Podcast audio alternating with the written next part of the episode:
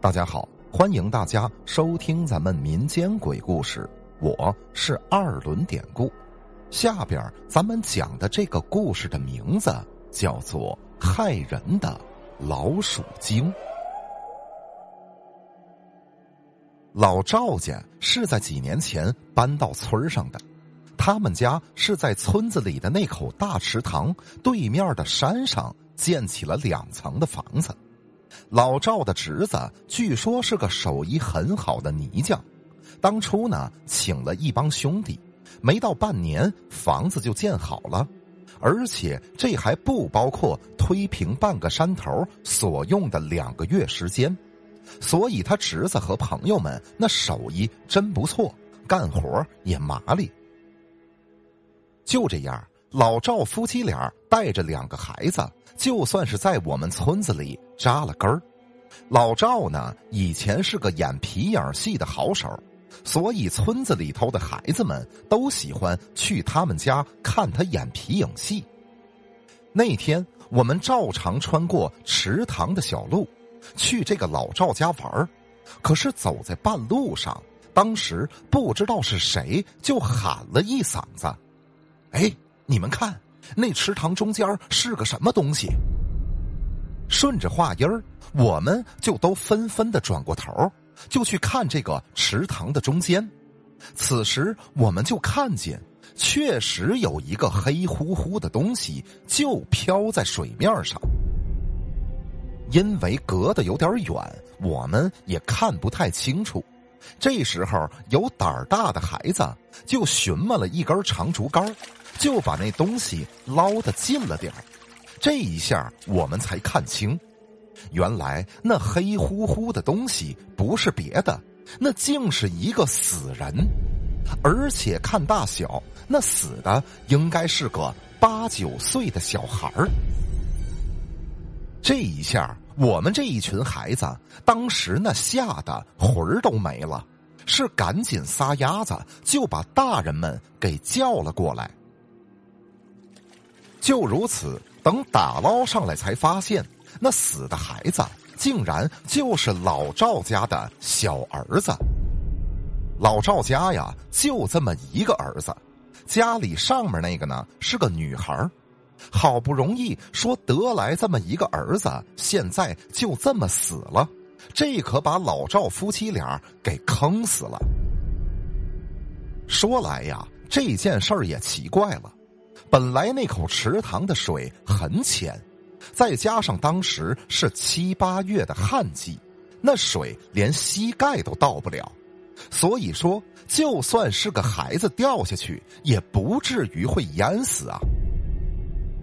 于是呢，大家都说老赵家呀，这是触犯了山神了，因为他们家建房子的那个山头，据说是古代祭祀的神坛。只是老赵呢是个走南闯北的汉子，他一向不在意这些东西，而当时村子里就那儿有那么块空地儿，所以即使那时候村子的老人劝过老赵，可老赵还是一意孤行的在那儿盖了房子，所以这才招来了横祸呀。到此呢，事情可并没有结束。就在老赵的儿子死了之后不久，老赵家可就又出事儿了。那天晚上，外边下着大暴雨，大家呢都在沉睡之中。突然，只听天空中是一声巨大的炸雷就响了起来。这一下，由于太响了，那把村子里的大多数人就都给惊醒了。大家呢是纷纷打开窗户、打开门的查看。这时候有眼尖的人借着屋外微弱的光线，就看见老赵家他们的房子出现了异常。第二天一大早，天儿也就刚亮，大家就都围在了老赵家的门前，是议论纷纷。原来呀。老赵家厨房的墙面出现了一条大裂缝，那缝子几乎横贯了整个的墙面，而且屋前的地面也好像被什么东西刨过似的，那几乎就没有一块完整的地儿了。大家正在门口议论着，这时候老赵夫妻俩才从屋子里出来。大家一看，他们夫妻俩竟然毫发无损，邻居们都很惊讶，就忙问老赵：“啊，昨天晚上你们家被雷劈了，你知道吗？”老赵一听是一头雾水，他居然是全然不知，甚至他们说都没听到过那巨大的雷声。后来老赵去自家的厨房啊，就看里面的炊具，那竟然也没有一点的损坏，但是厨房的地面却是没有一块完整的了。这样的一次奇怪的雷击，当时着实是吓坏了本来就从不信邪的老赵。于是之后呢，老赵从邻村请来了一个很有名的风水师。风水师围着他家的房子转了几圈，还不停的摆弄着手里奇怪的罗盘。大家呢都屏气凝神的看着这个风水师，等待着他能大显神通。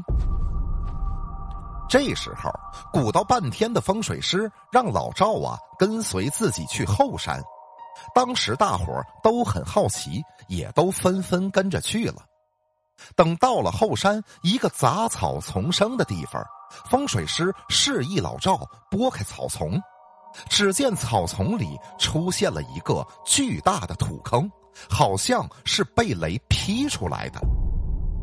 大伙这个时候也探出头去看，啊，纷纷觉得惊讶，因为此时啊，一只硕大无比的白老鼠竟然就躺在这个土坑里。大伙是从没见过那么大的老鼠啊！所以在场的人是无不惊骇。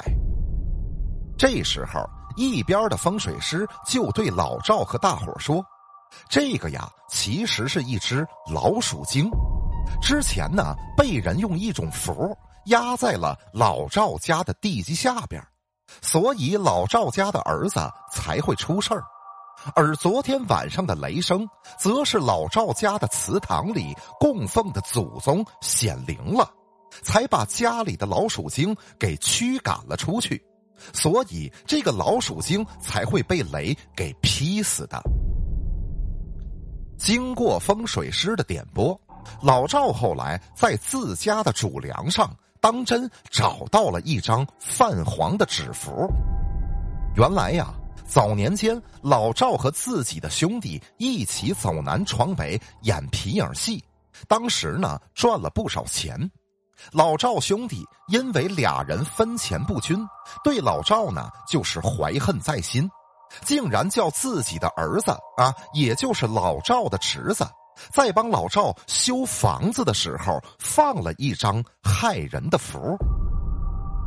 本来呀，老赵兄弟也只是想给哥哥一点教训，让他的财运走两年背字儿。却没成想，之前放的那张符竟然压住了一只老鼠精，是给老赵家酿成了如此的大祸呀！后来老赵家重新盖了房子，也搬了家了，只是老赵和自家兄弟是从此就断了联系了。好了，这个故事讲到这儿，咱们就讲完了。还希望大家能以订阅、点赞、转发、评论等一系列方式来支持一下咱们节目。想分享故事或者加聊天群，您可以加我的微信 PPT 五九二八八。最后，主播再次感谢您收听咱们民间鬼故事。那朋友们，咱们就下集再见。